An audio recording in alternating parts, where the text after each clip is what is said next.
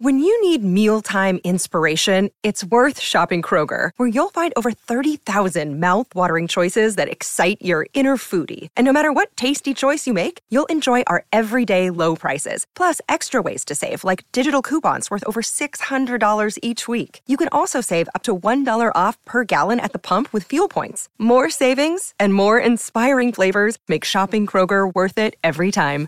Kroger, fresh for everyone. Fuel restrictions apply. Qui est le premier artiste de l'histoire? Merci d'avoir posé la question. Voilà une vaste question. Alors, à vos pronostics.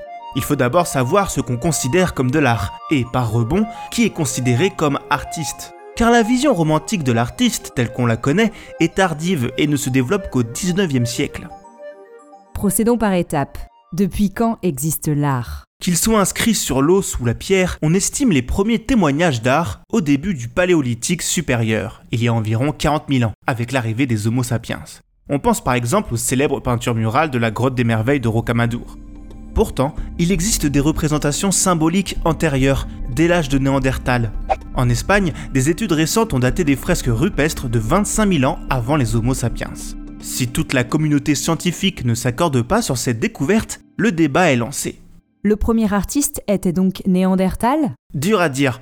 La philosophe et historienne des sciences, spécialiste des représentations préhistoriques, Claudine Cohen, souligne. D'un point de vue matériel, nous savons peu de choses sur l'organisation sociale des Néandertaliens et sur l'existence d'artistes spécialisés dans ces sociétés.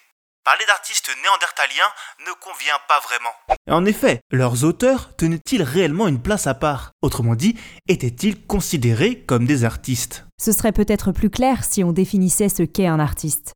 Le terme artiste désigne un spécialiste dont l'identité sociale résulte de sa production graphique ou plastique. C'est le talent et l'originalité de la personne qui lui confèrent son statut socio-professionnel d'artiste, ce qui n'a pas toujours été le cas. Que ce soit à l'Antiquité ou au Moyen Âge, les peintres, sculpteurs, graveurs sont perçus comme des artisans. Si on reconnaissait leur talent, on préférait valoriser les entreprises intellectuelles. On doit le terme artiste au poète Dante, et il faut attendre le XIVe siècle et sa renaissance. Il le définit ainsi l'esprit, la conception, et la main, la réalisation.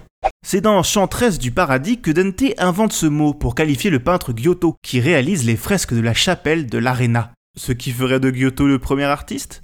Jusque-là, les peintres florentins étaient intégrés aux corporations des médecins et apothicaires, car après tout, eux aussi utilisent des plantes et des pigments. Mais ça va changer. Les Médicis vont anoblir ce qu'on appelle maintenant des artistes, ce qui accélère l'émergence de ces génies créateurs. En retour, ces derniers vont servir le pouvoir florentin par le biais des commandes. Donnant-donnant, les artistes sont valorisés aux yeux de la société et le pouvoir se distingue en ayant le privilège d'œuvres uniques. Au XVIIe siècle, il rentre dans l'institution officielle avec la création des académies, permettant de former les artistes de demain. À vous de trancher donc.